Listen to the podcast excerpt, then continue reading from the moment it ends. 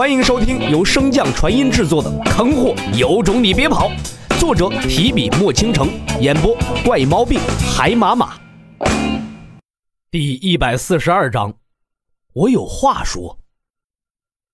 啊！磨盘之中，熟悉的配方，熟悉的声音，原汁原味的惨嚎。骆某人再次开启了真男人的设定。随着磨盘逐渐发力，洛尘的血肉、灵力、神识都一点点的被搅碎，化作最小的分子，然后排列重组。要说痛苦的进化历程，或者非人的折磨，洛尘这一路走来也经历了不少了。淬体时的抽丝剥茧、断骨换髓，第一次祭炼元神时的痛彻心扉、死去活来。啊，那和这次相比，呢洛尘宁愿反复淬体十次，祭炼神石十次，也不愿意在这磨盘中多待一秒钟。那清脆的骨碎声，那种怪异的摩擦声，那种充满了痛苦的嘶鸣声，洛尘从未如此清晰地感受疼痛。这种痛似乎要刻在洛尘的生命里，刻在每一个角落中。随着神识进入磨盘，洛尘的意识不仅没有消散，反而对周围的一切感知得更加清晰，当然也包括痛楚。视角转换间，洛尘一部分经过磨盘重塑的神识，似乎也被他彻底吸了进去，化作了磨盘的一部分。不对，准确的说，是磨盘成了他的一部分。如今，磨盘的主导权在洛尘的手中。但是不幸的是，洛尘并不能停止这次蜕变，因为这次重生不仅仅是针对洛尘，更主要的是针对磨盘自身。在洛尘神识进入磨盘后，才发现被打碎重组的不仅是他的身体，磨盘也在一点点的重组，以契合洛尘。当然，已经重组完成的部分是不会再继续承受疼痛的。不仅如此，重组完后。还有一种说不清的清明和轻松，整个人都有一些轻飘飘的感觉，似乎是一些枷锁被打开了。现在正处在磨盘中的那部分神识就是如此感受，所以他也并没有打算要强行终止磨盘。所有打不倒你的都会使你变得更加强大，洛尘，这是你必须要经受的苦难。身处磨盘中的神石看着那正在承受着巨大痛苦的自己，面无表情。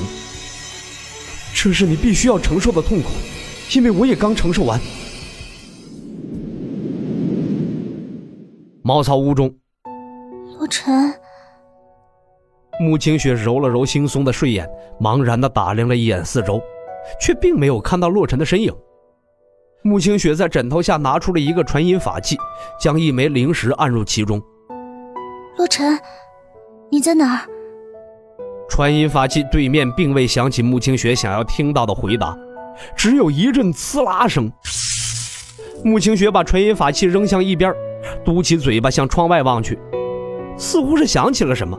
穆清雪又连忙拿起了法器，伸出玉手朝着法器上刻有阵法的地方探去，然后啪啪啪啪，极其暴力的几巴掌将法器上的灵石给拍了下来。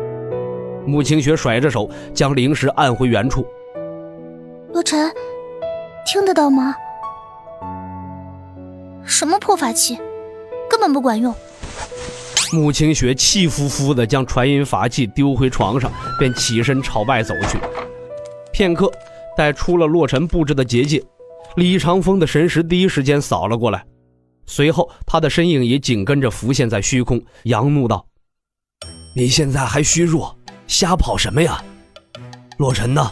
我让他看着你，他就这么看的。穆清雪闻言一怔，心中快速思索：难道师弟没有出结界？他在跟我捉迷藏？想到此处，穆清雪赶忙笑道：“啊，师弟在给我做饭，我就出来透透气。”李长风宠溺道：“好了，快回去吧，不然洛尘找不到你也该着急了。”嗯好，穆清雪乖巧的点点头，便向结界中走去。而在他入结界后，李长风也化作了一只蝴蝶，尾随他而去。出来透口气儿，洛尘差点把半座院长峰圈起来布下结界，李长风自然不会相信穆清雪的说辞。而能让这小妮子跑出来的第一要事，肯定是洛尘。这样一想，便只剩下了一种可能：洛尘并不在结界中。难道洛尘欠债潜逃了？足足小半个时辰，穆清雪才再次回到茅屋中，也顾不得额头上滴落的香汗。穆清雪快速的朝屋中跑去，可是依旧没有洛尘的身影。但屋中却多了一个正在啃灵鸡的小肉球。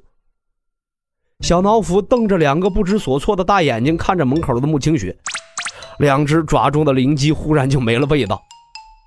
小脑斧回过神赶忙将爪子背向身后，努力的咽着嘴中未嚼完的灵鸡。嗯嗯，祖母，你去哪里啦？穆清雪被他这一喊才反应过来，温声笑道：“啊，找你主人去了，你吃就行，我不会跟师弟说的。”嘿嘿，谢谢祖母，祖母最最最最好啦！哈哈。穆清雪走近，戳了戳他的小脑袋：“你呀你，对了，你能用契约找一下，看看你主人在哪里吗？”小脑斧摇摇头。我在吃灵鸡前便找过了，并没有发现主人，还以为你们出去了，所以，我并没有感受到他离开的气息。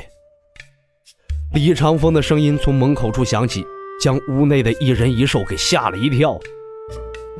师哥，你，哦啊，公。李长风并未理会穆清雪，反而看着小脑斧问道：“你的契约现在能感受到多大的范围？”小脑斧背着手，低着头，认真的思考了一下，一本正经的回答道：“很大。”穆清雪瞬间被小脑斧逗笑，李长风也是抬手扶额：“你之前不是和洛尘在教他读书识字吗？”师公，你又偷听。呃，那个，无意间，无意间，那个洛尘重要，先问清楚了，洛尘去了哪里？李长风赶忙岔开话题，看向小脑斧：“你能探索到皇宫吗？”小脑斧点头道：“皇城都可以，主人没在皇城。”李长风先是被小脑斧契约的强大给惊得一愣，随后又皱眉问道。确定整个皇城都没有？嗯。既然没有去找上官行算账，我知道了，他一定是负债潜逃了。小雪，这种男人不值得你托付。听师公的，我们将他逐出书院，永世不得再进。一人一兽被李长风这内容极为丰富的一段话整得有些发懵。师弟不是那样的人，师公再这样说，我就。我就不理你了，哼！李长风追问道：“那你说洛尘去哪儿了？”小脑斧缓缓举起爪子：“阿公，我有话说。”本集播讲完毕，感谢您的收听。